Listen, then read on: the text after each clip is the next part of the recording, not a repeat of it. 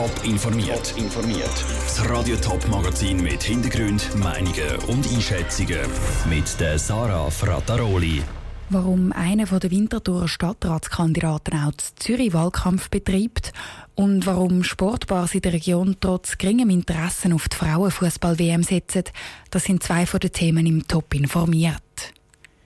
Winterthur ist zugepflastert. Fast ab jeder Plakatwand lächelt einem im Moment Kasper Bopp oder Anita Steiner an, die beiden Kandidaten für die Stadtratswahl. Aber nicht nur zu Winterthur strahlen die Kandidaten um die Wette und um die Wählerstimmen. Auch am Bahnhof Stadelhofen in Zürich hängt das Plakat. Wie viel Sinn das macht, im Beitrag von Daniel Schmucki.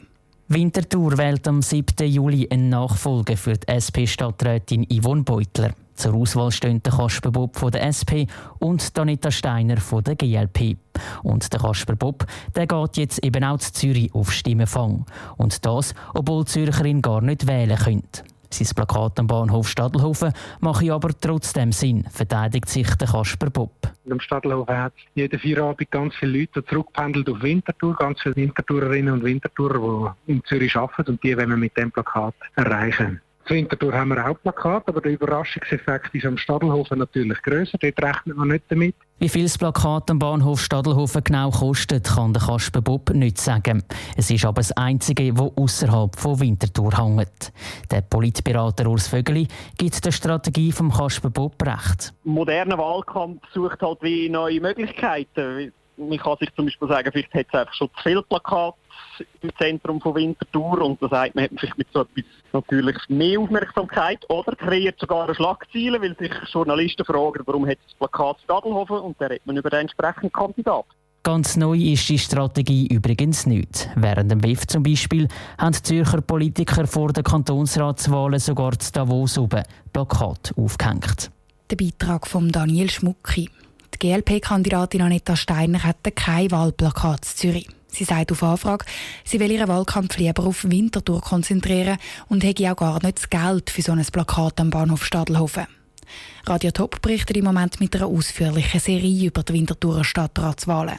Porträts den beiden Kandidaten gibt es morgen und übermorgen in unserer Morgenshow oder auf toponline.ch zum Nachlesen. Unter bewölktem Himmel sind Zürcher Grasshoppers heute die Vorbereitung für die neue Saison gestartet. Letzte Woche hat es um den Absteiger wieder einmal einen Haufen Negativschlagzeilen geregnet. Der Präsident Stefan Rietiker ist nach nur zwei Monaten wieder gegangen. Die Aktionäre haben das Budget zusammengestrichen. Nina Loufrey ist beim ersten GC-Training nach diesen ganzen Turbulenzen vorbeischauen und hat wissen, wie GC wieder aus dieser Negativspirale rauskommen will. Gut 20 GC-Schüttler stehen in Niederhasli parat für das erste Training. Darunter sind viele junge Spieler. Nazi-Spieler und ein paar Verletzte fehlen nämlich noch. Der Trainer Uli Forte erklärt die erste Übung und die Schüttler für Anfang Besseln.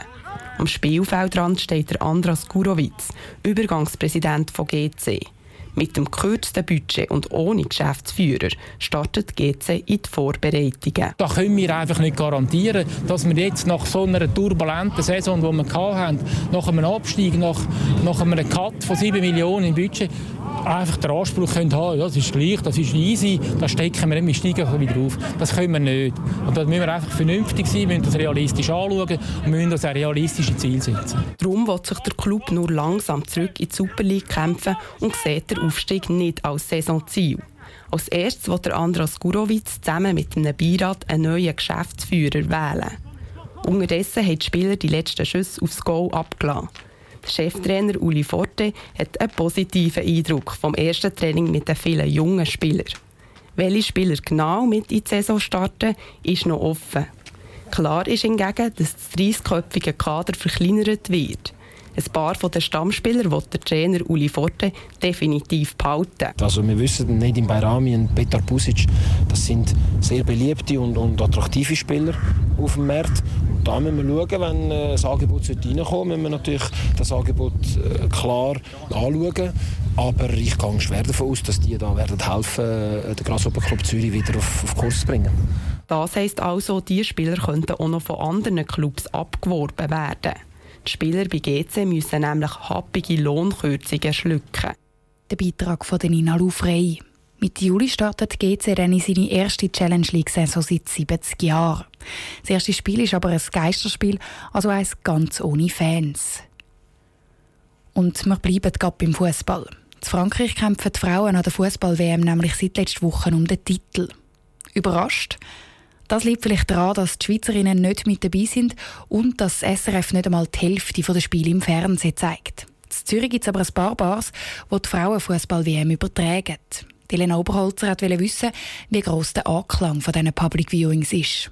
Mit Kollegen eins oder zwei Bier trinken und dazu am Bildschirm mitverfolgen, wie die Fußballerinnen zu Frankreich um den Siegespokal kämpfen.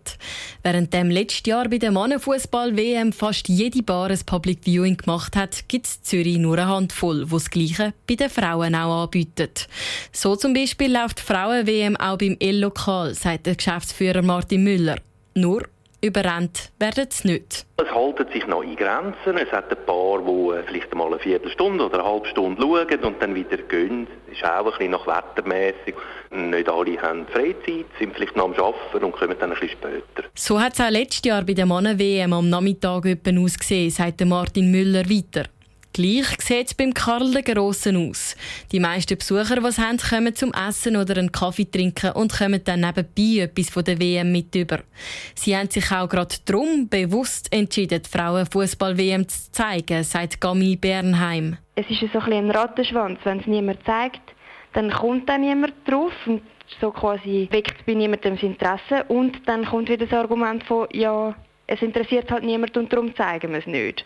Aber es ist wie so ein, ein Teufelskreis und darum haben wir gefunden, wir zeigen das jetzt einfach, weil es ist guter Fußball und es ist spannend. Ein eher anderes Publikum hat Sportbar Le Calvados. Dort kommen eher Fußballbegeisterte. Vor allem Frauen, die selber auch Fußball spielen, sagt die Geschäftsführerin der Bar Patricia Rey.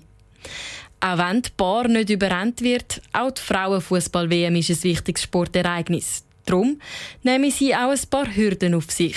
Weil eben der SRF zeigt nicht alle, ARD, ZDF zeigen auch nicht alle im Fernsehen, sondern ein paar muss man über das Internet, über den Livestream suchen. Ich habe jetzt ein VPN installieren, dass man meint, wir sind in Deutschland. Und so kann dann am Fernsehen der Livestream übertragen werden. Trotz diesen Schwierigkeiten und der durchzogenen Besucherzahlen. Alle drei Barbetreiber sagen, sie haben gute Rückmeldungen bekommen. Der Beitrag von Elena Oberholzer. In einer Viertelstunde ist der Abpfiff fürs Spiel Deutschland-Spanien. Und am 7. spielen dann auch noch die Norwegerinnen gegen die Französinnen. Top informiert, auch als Podcast. Mehr Informationen gibt es auf toponline.ch.